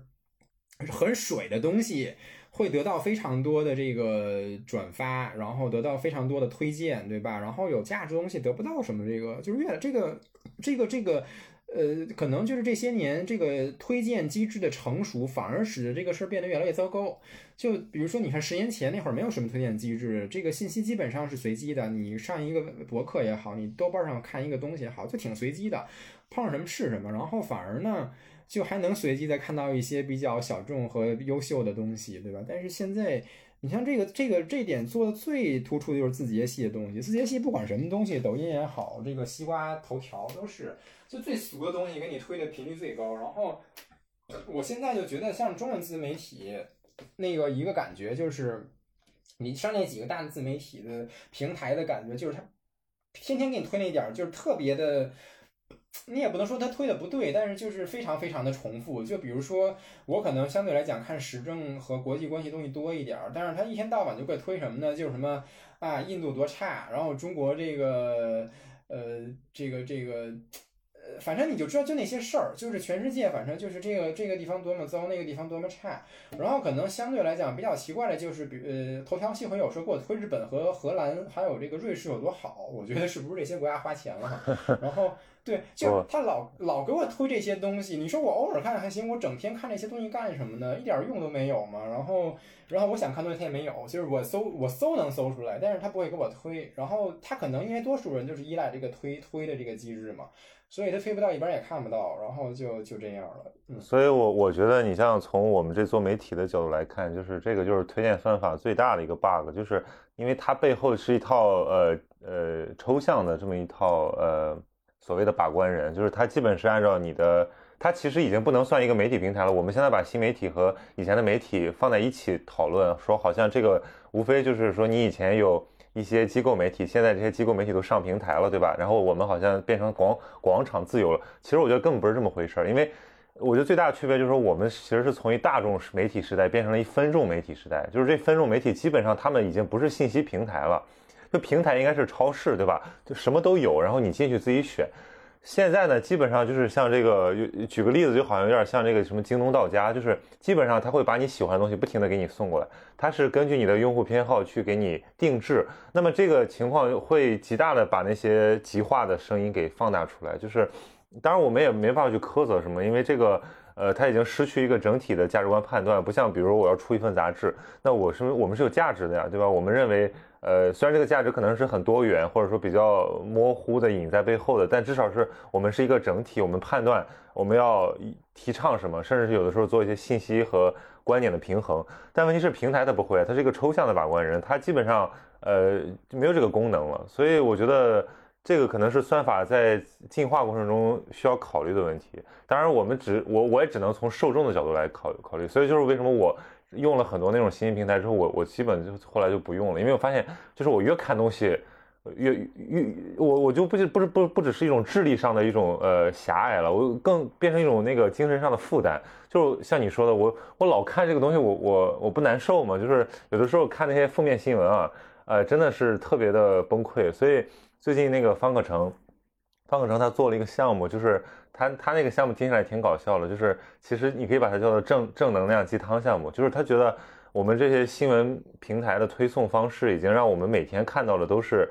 都是灾难，都是令人糟心的东西，然后搞得大家都那种呃所谓政治忧郁嘛，就是我开心不起来，我认为这个世界糟透了，我觉得没有希望，然后他在现实生活中也会变得很悲观沮丧。那其实我们应该做一个平衡，我们应该感受到这个生活中的美好，然后那些进步的东西，但是又不是像那种官方那样的比较刻板，或者让大家本能的就有点呃抗拒的，就是让那些真正有价值的东西，呃或者说正能量的东西有一个呃有点像对冲的感觉。那我觉得这个事儿挺重要的，因为现在我觉得基本两种模式，就年轻人看新闻，一种是这个。就喜欢极化的东西，另一种就是冷漠，他他就是因为不想糟心，所以他就不看了。但这两种显然都不是什么好的现象。是这个呃，哎，我觉得大叔大众反正就是他就是做呃看那个东西就是当一个消遣，对吧？你不能指望。大众多么认真的来来来来来看待这个东西，所以就说，呃，还是还是问题，还是缺乏一个比较比较有选择性的平台吧。就是说，大家真的能够把这个愿意思考的人，嗯，然后能聚在一块儿。这个中国基本上各大平台，这个呃，就是像知乎啊，这个。呃，豆瓣儿啊，然后像早期的什么人人啊，都有这些问题。就是最开始的时候，它的用户是比较精英的，然后也能比较认真的去讨论很多。就是人虽然少，但是因为人层次比较高，所以反而能够把这个话题的深度下沉到很多细致的领域里头去。然后这个随着用户的。倍增，然后就非常快的就变成了一个很水的一个东西，然后就各种乱象，对吧？然后它同时它要维持这个这么多乱哄哄的人还能维持下去，它都要把这个规则变得非常野蛮，然后就什么，那，就就就呃，反正最后就变得一个死不像了，就是这样。呃，然后你说那个官方媒体那个东西挺有意思，我倒觉得其实这些年官方媒体的某些呃方面进步还挺大的，像这个。你要光看那个官方新闻什么的，你你就就比较普通。但是像现在，其实这些年，我觉得一个是那个融媒体，其实做的还不错。就是，呃，我就记得 N 年前、三四年前吧，然后那个上头说这个要，呃，什么这个各地要办自媒体、融媒体，就说这个等于说，呃，这个官方要介入这个自媒体嘛，对吧？然后当时我还觉得东西挺。要么可笑，要么可悲，就觉得反正你这个这个自媒体本来挺自由一块地儿，然后官方用来这个要搞什么呢？但是就就是我，因为我去年在 Twitter 上我要去，呃，就是去跟外国人去呃辩论一些事情，然后我要去找中国的资料，然后我就发现其实中国的地方融媒体做的其实还有挺多挺有意思的这个东西，就是你像抖音上能看到基本上中国每个县的自媒体融媒体，然后那个融媒体很多其实有。有有很多地方融媒体就是县县级的，它上面有很多很鲜活的资料，然后有一些是非常好的宣传素材，然后也挺挺有意思，也挺也挺积极，也挺正能量，也挺真实。就是这个就是，呃，让我想到一个什么事儿呢？就是。那个春节，今年春晚不是那个有的人就说说地方的春晚比那个中央的春晚强嘛？说这个中央春晚办的很烂，但是像河南啊、四川啊，春晚有些节目编办的还不错。然后有人说，其实这问题不是说这个春晚是有审查的，而是审查官员的 年龄问题。他就说，因为中央那个层次比较高，对吧？然后都是那中宣，就是年纪大了，对，年纪大了，对他的审美眼光和他的那个价值，就是他的取向就是那样的。然后你像省省里的。他面对的是省里的这个官员，其实相对讲年纪会年轻一些，然后可能学历也会高一点，他的审美眼光也不太一样。我觉得就类似，就你你反而你看中国很多县里的那些融媒体，对吧？那就说这些人他的学历啊，他的层级不会比中央的好，但是他可能就是年轻，他年轻了之后他就比较的知道这个社会上人愿意看什么，什么东西真的能够打动人，然后办的还不错。然后另外就是还有那个。呃，就像中国的这个纪录片儿，其实这些年进步是很大的。就是咱们国家在这个宣传上，哈，你不管是这个中央台什么呃这 CCTV 啊、CGTN 啊这些，对吧？然后还有像这个，包括有一些地方电视台，然后那个纪录片做的，就他这样反映，呃，歌颂国内的一些进步啊、一些发展啊，然后他拍纪录片儿，其实拍的水平是不错的。就是真的，你看了之后，你你不管是。中国人、外国人看了，你要真认真看完了，会觉得还挺受感动的。就你包括那个，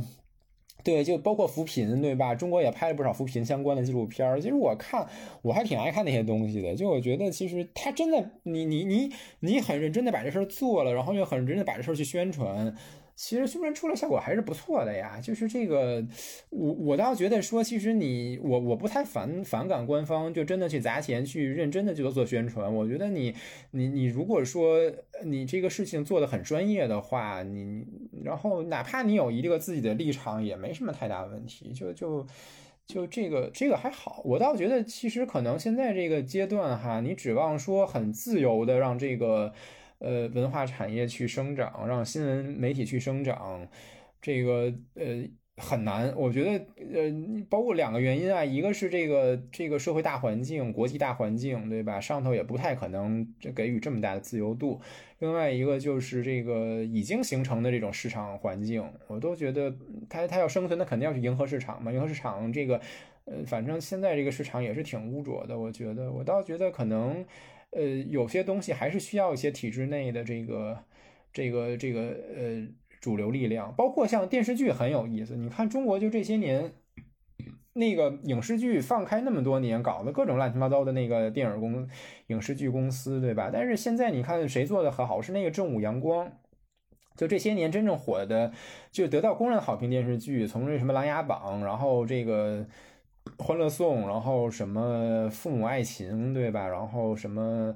呃，这这，然后然后就现在这个山海情，然后大江大河，对吧？这都是那个正午阳光拍的。正午阳光哪出来的？山东电视制片厂啊。其实我觉得问题还是就是人的那个呃价值和他们的能力吧。就是原来我们的基本上人才一一水的全在这国家队里面，然后现在呢有一些地方开放了。其实这个。自媒体这么多年，大概从微博、微信，对吧？一零一二年到现在，快小十年了。其实你看那些主力，他们大部分也都是国家队出来的，不管是呃，对不对？不管是那些大媒体，还是说就像南方系这种比较自由的媒体，就他们还是构成了这个审美或者说这个内容产出的这个主力。所以我觉得，就是如果有如果有一个相对开放的平台和领域，能够让这些人能够按照他们自己的想法做一些东西。那个确实是比，就是说我们如果不管不顾，就是不按大家的水平高低，弄一个这个一个大通铺一样的市场，那个确实是好很多。因为，呃，如果全部按照这种平台的思维来做的话，那我我们的这个舆论环境也好，或者说这种信息环境也好，可能会又再掉一大截。就我我现在点开抖音和快手，我会觉得，嗯。怎么说呢？就是 我我不愿意相信，就是这个就是我们现在的环境，但其实，嗯，它只是那个比例缩小了，但是它的那个绝对数量还是增加的。就是抖音、快手上也有很多优质内容，对，只不过只不过就是说以。对，只不过以前从来我们没有考虑人家是这个信息生产者和消费者的这些人，现在也加入了这个行列，所以我们才会产生一种很纳闷的感觉。但其实这个只是一个自然变化的过程。是，哎，这事儿反正就是，嗯，你要你要站在一更大的视角上看，其实我们觉得很水、很很垃圾，或者说很低俗的东西，他无非就是之前不在媒体上生产东西的人跑来生产了，对吧？就比如说像抖音、快手啊，然后像这个头条，哇，头条有时候看头条真的很无语，头条好多那个人写的东西和底下评论就简直是脑残到极点。但是你另一方面你就想吧，其实这些人无非就是他同样的话，他之前可能就是在这个饭桌上说一说，然后现在就无非写到网上了，对吧？然后那那这个嗯，怎么讲呢？就是。我觉得可能网络的发展就是还是要有这么一个过程，就是先让这些东西先冒上来，然后社会再去考虑怎么去把它们消化掉，对吧？因为你把他们完全挡在门外，这个可能已经不是一个很现实的事儿了。这些人他们肯定是要参与的，因为你能玩，为什么我不能玩，对吧？你要把他们完全排排斥在门外是不可能的。然后，但是现在就是。但我们能看到，就是说，像美国，对吧？美国是挺很自由，什么时候能胡喷，结果喷的最后就是全社会最后都乱乱成一锅粥了。这个最后，比如像疫情的时候，哇，那我觉得美国就完全失去方向了。就是除了很有教育、很有国际化视野的人，多数人其实真的是懵的，就他们也不知道什么东西值得相信，就就是一些谣言满天飞的一个状态。所以就是这个。这可能是个很漫长的过程吧，然后，呃，然后另外这个这个问题的终极解决，我觉得是需要全社会有一个比较高的、很高的文化素质。这可能就是说，人类历史到现在还没有看到这个社会。就哪怕今天你像日本、美国，对吧？它可能经济发展程度比较高了，但是老百姓多数其实还是挺、挺、挺庸俗的。其实，然后你你不知道什么时候能够让全民的这个认知水平到一个比较高的程度，这都。挺难说，然后另外就是现在的世界的大环境是，这个全世界多数人还是没有什么文化知识的，就是中国还算好的。你要看那个中国往下那五十亿人，就这这更更无知了。然后这个这个这个，反正可能是一个很漫长的一个过程吧。所以就是说，嗯，对，就是我觉得可能现在就是说，呃，中国你要看中国这个这个舆论也好，娱乐也好，这两个东西发展的这个。呃，我们社会的一个很尴尬的地方，也是一个挑战，就是和这个之前的老牌发达国家比起来，因为他们发展起来的时代，老百姓是没有发声权利的。然后，这个呃，新闻和娱乐产品是非常精英化的，就那个美国的好莱坞，对吧？然后像《纽约时报》，然后像这个他们的电视台。然后像日本当年的什么日剧也好，流行音乐也好，基本上都是一个社会上小圈子人玩的东西，然后老百姓就是接收者，对吧？但是中国就是你刚刚发展起来的这个过程就已经进入网络时代了，然后这个就还还还很糙的老百姓就开始自己创作内容了，所以这个是一个很大的挑战，就是包括像流行音乐就有这个问题嘛。你像日本在七十年代的时候，它。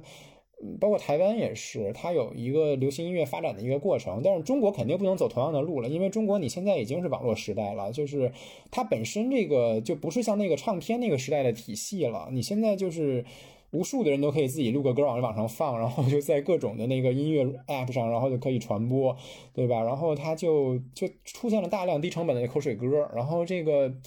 这个他有时候那口水歌写的挺好，你觉得挺就包括比如说我举个例子，那个我因为晚上喜欢遛弯儿，然后我就遛弯儿嘛，然后那个光红二就有跳广场舞的，然后我呢开始去遛弯儿，因为就是每天八点多去遛弯儿，然后就会那个公园老太那些大妈会放固定的两首歌，然后我开始去觉得挺烦的，但是后来老去那儿遛弯儿，老听那两首歌，我还觉得哎，突然听多了觉得好像有点上瘾，然后我就会回家去搜那个歌。然后搜出来就是一个是什么错过了什么错过了你，还有一个什么拉萨的雨什么的。就我发现很有意思啊，就是人家本来是两首还相对比较正经的歌，但是那个广场舞大妈她放，她要放那种特别有现成味儿的，就是那个她要把那个那那种版本的，对对，就那种低听版那种，就是蹦迪那种味儿哈，然后滴答答的。哎，我就觉得其实你会发现，你你如果你有时候觉得他们挺俗的。但是有时候又想，其实可能他就是一种他们的风格，他们喜欢这种东西。然后，然后你觉得很俗的东西，它有很强的生命力啊，因为全国可能有上亿的大妈都爱跳那种东西，对吧？然后，然后它有很大的受众面儿，就是就就我记得原来就看过有人吐槽中国，说那个说什么啊，中国这个音乐，流行音乐就来一个什么学猫叫，说就有的人特别学音乐人特别学看不惯这个学猫叫嘛。但是你去看这个海外华人社区，对吧？包括台湾，包括什么大马。他们最喜欢的歌就是学猫叫啊！全世界这个最能团结这个华人的，就不管意识形态，好像就是原来那个前几年是那个筷子兄弟那个歌，那小苹果，对吧？然后后来就是学猫叫，就这种口水歌呀，他们最有文化影响力啊！然后。所以就是这个是一个，呃，很很很，就这个东西，我觉得也不能完全排斥吧。就是它只要是在不违法，也不太违反这个社会公序良俗的情况下，有时候你觉得可能很俗的东西，它可能它就有它一些它的这个道理在那儿。包括包括舆论，就是舆论，你要站在求知角度讲，你会我们会觉得说有些舆论很无脑，对吧？很有误导性，对吧？比如说这个瞧不起美国，瞧不起印度。但是有时候我就觉得，可能从这个社会管控或者社会的这个秩序角度来讲，可能就是相对来讲，让老百姓形成这一种认知，在某个阶段，它有可能是相对来讲降低社会成本的一个方式。我不知道，我不太知道上头怎么判断这个事儿的。但是我就觉得说，有可能在这个阶段，就是一定程度上，老百姓有这种认知，有可能会，呃，也也可能会有一点好处。就比如说，我举一例子，像那个崇洋媚外这件事儿，其实传媒外在前些年是挺严重的，现在其实也依然还有点严重。就是你像那个同样的产品。就还是有很多的国人他会不相信这个国产的东西，这个对中国的这个产业的有些产业发展是有很大影响的。就比如说，比如说像这个电动车，对吧？其实国内有些电动车它在性能上它并不比特斯拉差，但是国内很多人他就一定要去买那个特斯拉。这个当然特斯拉它也在中国生产哈，你肯定是说，我们也不希望特斯拉在中国倒掉，对吧？但是我们也还是希望中国的。这个国产品牌能够在中国有比较大的市场，对吧？如果大家都是，如果说全中国的人都觉得特斯拉比那个蔚来好，比这个什么小鹏好，那蔚来和小鹏的生存就会很艰难，对吧？然后其实小鹏和蔚来做的有些地方做的还是不错的。然后还比如说像那个，呃呃，更要命的，就比如说有一些这个复杂的一些工业产品，它的元件的国产化。就有些国内的这个企业其实很辛苦的，把这个国产化的这个成元件已经开发包包括一些材料啊、一些工艺开发的很好的，但是因为它就是国产品牌，那之前就是国内的厂商他不愿意买，他愿意去买那个国外的这个产品，因为他就觉得国外产品这个嗯听着上档次、高端大气。然后另外就觉得有稳定性，当然他们有他们的一些现实的考虑，就比如说替换起来比较容易啊什么的，对吧？但是你如果让大家不给国内的品牌一个机会的话，国内品牌就一定做就很难做起来，所以做不起来的话，就是我们一直要被外国人卡脖子。所以就是在这个大环境下，我觉得有时候啊，有一种比较野蛮的这种志气，就觉得说，哎，我们中国人什么都能干，什么都挺强。也不完全没道理，这个就像当年韩国，对吧？就我记得我上中学时候，那个二十年前那会儿，韩国特流行的那个口号就“身土不二”嘛，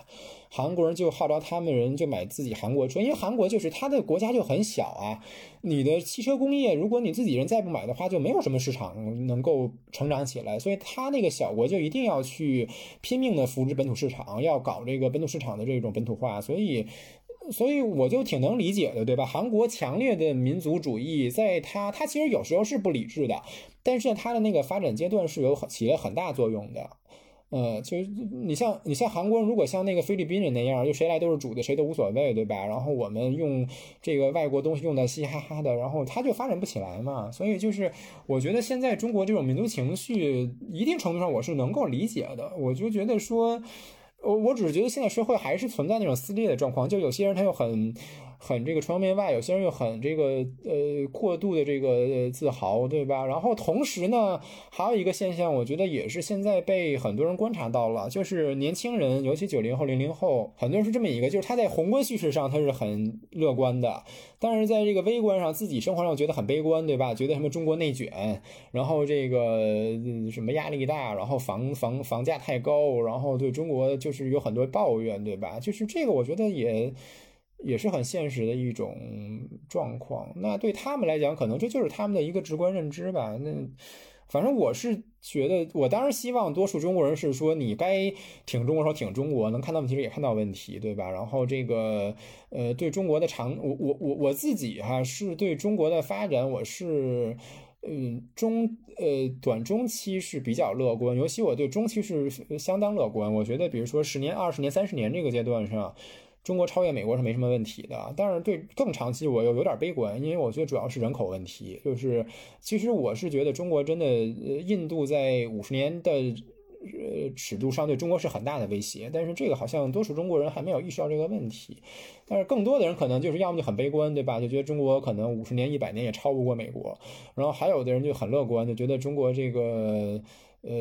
就是很多问题可能比美国解决的都要好。当然，确实美中国有些问题解决是比美国要好的。这个现在确实有些地方出现了一个，就我们可能十年之前都想象不到的一些事情，不像扶贫，比如像这个电网，对吧？这些东西中国确实比美国要好。但是另外一方面，比如说像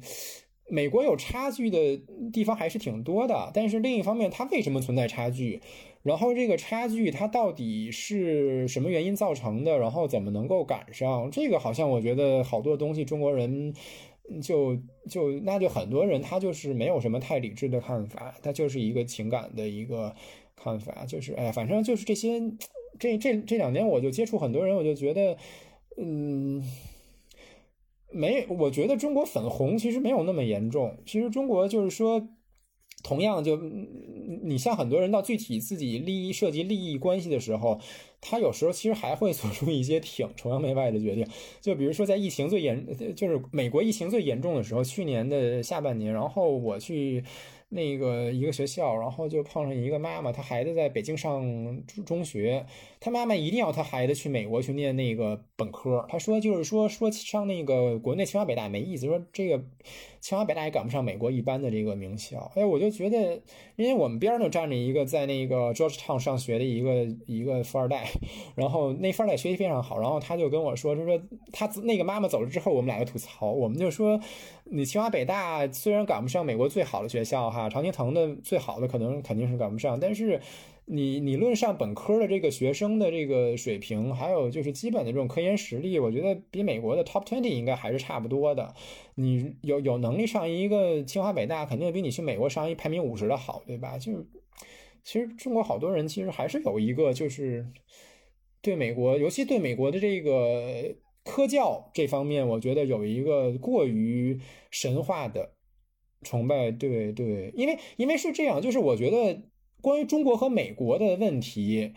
呃，这个其实是和这个两个，就是我觉得这个这个是一个很有趣的事儿。之前其实我在去呃这一年之前也不怎么考虑这个事儿，我今年才突然感觉到，就是就是一个国家，实际上因为基本上现代社会人都能活个八十岁左右，对吧？然后就是。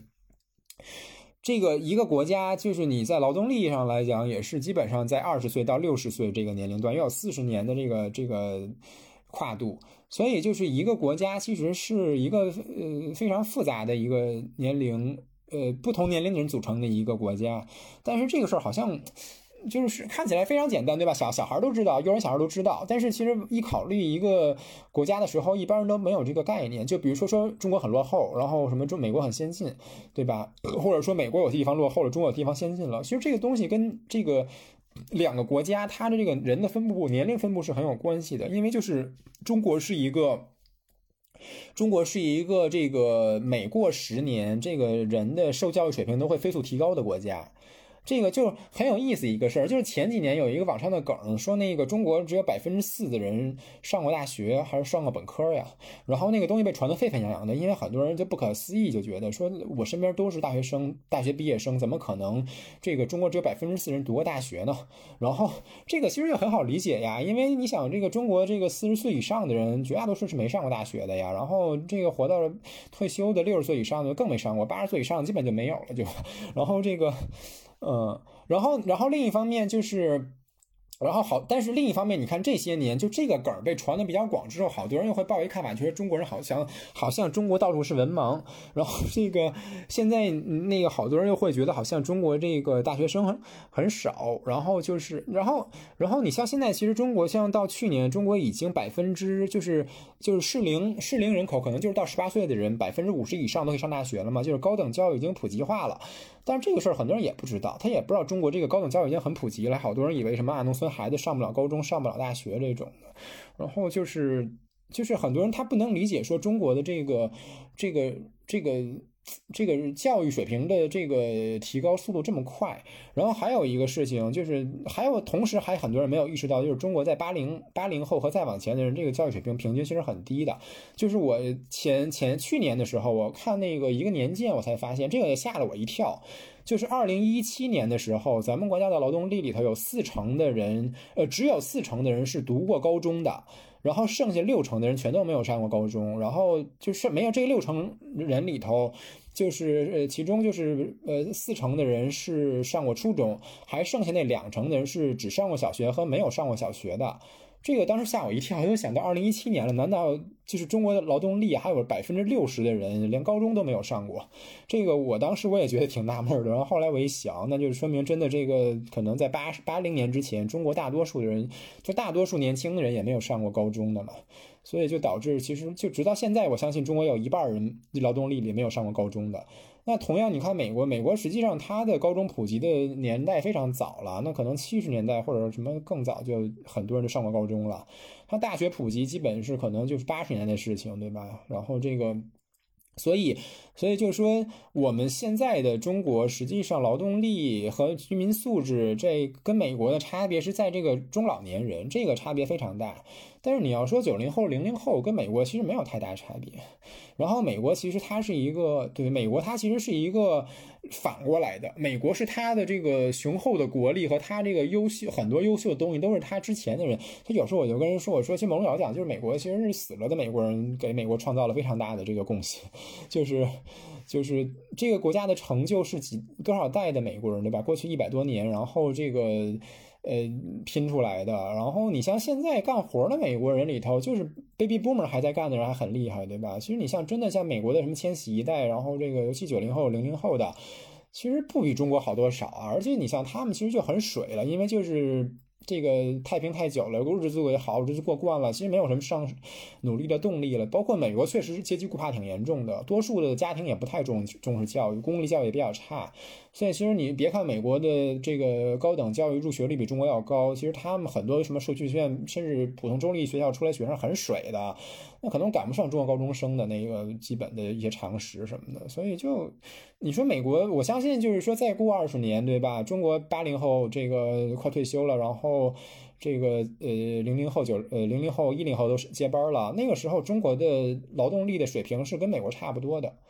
呃，然后美国就是对吧？然后美国的劳动力的人口只有中国四分之一都不到，可能四分之一吧，加上移民，对吧？所以他他在这个二十年之后，他跟中国是没有没办法竞争的。你说他吸引全世界的好啊，好多那个迷信美国人说美国能吸引全世界的人才，那人才能哪来的？不就两个地方吗？就一个中国，一个印度，然后中国还更多，对吧？你这个中国国力如果一旦超过美国的话，这批人很多就回国了呀，然后。就他，而且他之后的中国人就不会再往美国跑了嘛，就没有那么多人往美国跑了，对吧？所以其实美国，你他吸引印度的人，对吧？顶多也就是说半拉印度人跟美国在一块儿，然后绑在美国，然后跟中国对着干。这个在在在五十年之内吧，其实这块儿我觉得美国和印度加起来也不太可能对中国构成这个完全的挑战。所以这个。这个就说我们在一个中长中期的这个阶段吧，就是大概三十年左右这段时间，我觉得还是挺挺挺乐观的。这个希这个信心，我觉得有是没问题的，对吧？有些人中国人就说什么中国五十年超过不不了美国，这个我觉得太悲观了。我觉得悲观也会造成一些问题，就是你要太悲观的话，说实话，好多事儿就没有干的动力了。那就说实话，就该移民移民，然后这个。该该该该当买办，该当买办，对吧？这样的话，这国家发展也会有困难。所以有时候就是国家有意的去鼓励一些自信，这个我觉得也也不是完完完全没有道理。而且因为一般老百姓嘛，老就是很普通老百姓，他的思维能力也有限，对吧？你让他把这些大局判得很判断很清楚，他他就能当领导去了，他也不会当老百姓了。所以对于很简很普通的老百姓，对吧？教育程度低的，那他就两个选择，要么他就。看不上中国，要么他就觉得中国很牛逼，那干脆还是觉得中国很牛逼很好吧。所以就，其实我我觉得，我觉得最重要的就是刚刚从你这段阐述里面听出来一个，嗯，就是我们从比如社会科学研究的角度来讲，就是要强调这个动态视角，就是比如说人口的视角，包括这种社会子系统之间的博弈，它其实不是一个呃呃同构逻辑，就是。呃，比如说资本怎么演化，或者说文化怎么演化，它其实逻辑可能不一样的。有的时候，比如像对于这个民族工业的发展，有的时候就需要强力，它就是就是呃呃分明的这种阶段性。但文化可能是慢慢滋长的，可能是需要自由的。呃，就是我觉得如果完全用一个同步的逻辑来考量所有领域，会出现很多这种这个判断偏差。还有一个就是人口问题非常重要，我觉得就是我们有时候就是像比如说提到呃爱国，提到社会，就总会觉得这是。呃，一个很呃推平的一个层次，但其实这里面有不同的认知和不同的感受，如果不把他们这个摘开了看，呃，是没法得出一个比较准确的结果了。但问题是这个成本非常高昂，就是如果只是靠读一些这种。呃，分析或者看看自媒体都不去考虑说这，比如说我们看一个报道的时候，我们在想这这谁写的，对吧？他自己的什么教育背景，什么人生经历，然后他自己会有哪些倾向性的看法，把这些东西全搞明白之后，我们才能给他这个判断有一个比较公允的评判。但这个过程其实都被省略了，所以有的时候我们总是只看结果，不看这个产生的过程，就会导致很多这种错误推断。但这个，我觉得这个问题，呃。怎么说很严肃，但是也非常的复杂，就是也不是说这个要求每个公民他都能做到的。我前几天看那个唐世平，就是跟那个严学通的访谈嘛，他里面强调这个科学性，我觉得其实是一个很高的要求。就是他他其实那话说的很委婉，呃，他说就是这个虽然这个美国。主导的这种定量化的这个社会科学的这种方法有一定的局限和弊端，但是这不并不是我们拒绝这个科学化的理由，甚至是呃我们还是应该继续这样追求，因为不达标的太多了。那这话翻译成大白话就是说，还是国内这种拍脑袋乱吹的专家太多了，就是我们的那种推断完全靠个人感知，或者说靠他自己的偏见。呃，或者说某种这种意识形态企图，那我觉得这个就是很很严重的误导。当然，这个是对于一个研究者来讲的一个我觉得基本素养吧。那如果这个问题解决了，可能这个社会的那种，就说我们在这个骨干、在核心、在专家这个领域，我们的这个判断是非常稳的，判断是非常正的。那我觉得那个那个至少会让让我们安心。其实美国现在也是这样，就美国这个社会现在经历了非常多的这个可以说是动荡，但是它的整个社会内核还是很稳的。就他们的价值观，我觉得没有什么问题。那那所以美国应该很快能从这次的这个呃动乱，或者从川普这四年之中的阴影里面走出来。但问题是中国还在形成的这个呃比较强调专业、强调逻辑、强调这个呃素自身素养约束的这个专业群体有没有形成？这可能是一个比较大的问题。嗯嗯，这个是。这样就是我我我昨天在想一个事儿，就是中国到底真正强大之后会对这个世界的文化，呃呃做什么样的贡献，对吧？就是我就想，其实你看这个美国，它当了一百年的世界性强国，但是呢，美国实际上对西方的这个就是它的。呃，尤其是人文方面的这种主流文化没有太大影响。就是你看西方，就近现代拿得出手的这个大哲学家，基本全都欧洲人，对吧？哪怕二十世纪，就各种主要流派的这个大师，基本都是欧洲人。然后美国，其实你说实话，美国特别拿得出手的什么哲学家，然后除了什么罗尔斯这种，其实他也不是那么的重要，就是对吧？然后政治家有一些，也也也不是那种特别特别的。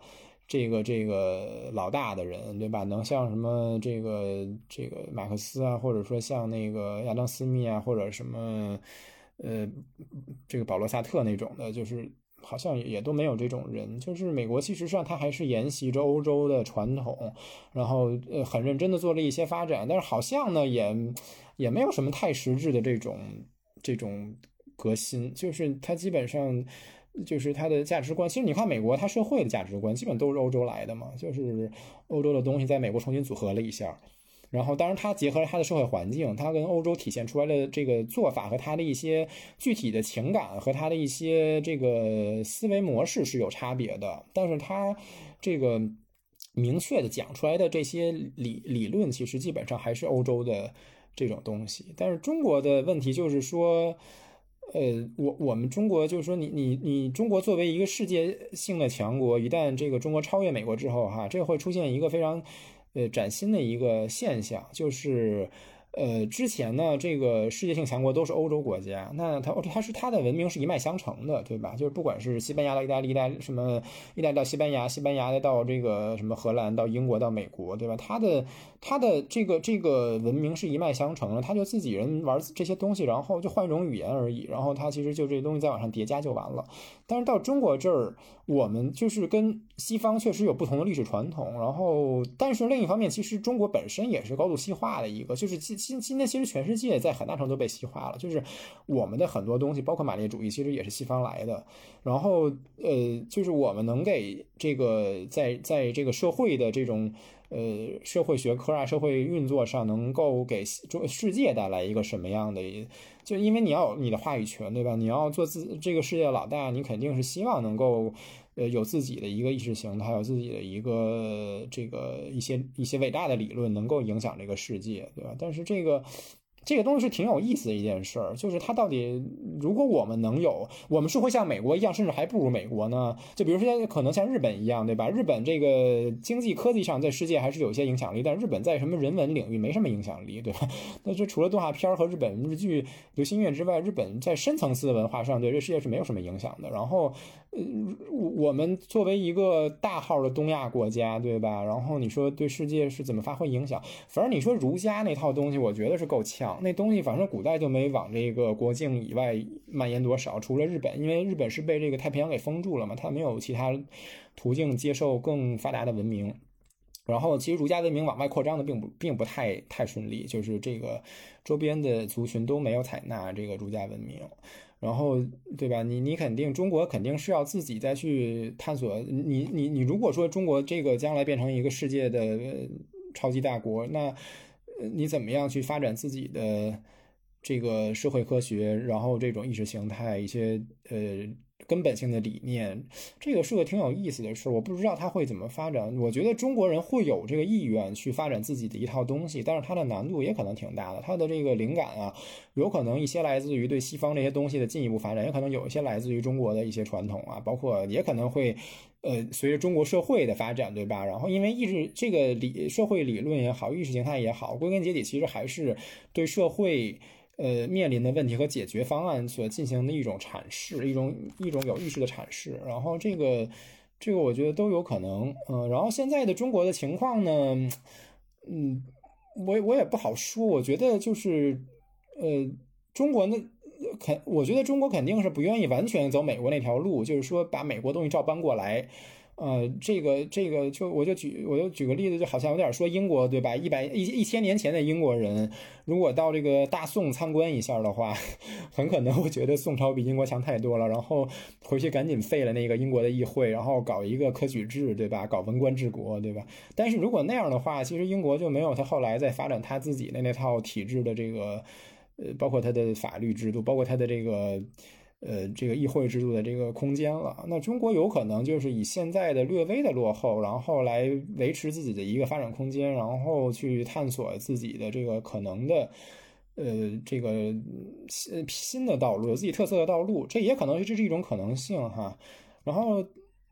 但我不知道这个东西到底是怎么样的。我对美国的那个所谓的科学性的东西，我是有一点怀疑的，因为，呃，我就觉得。美国的这个就是科学和实事求是还不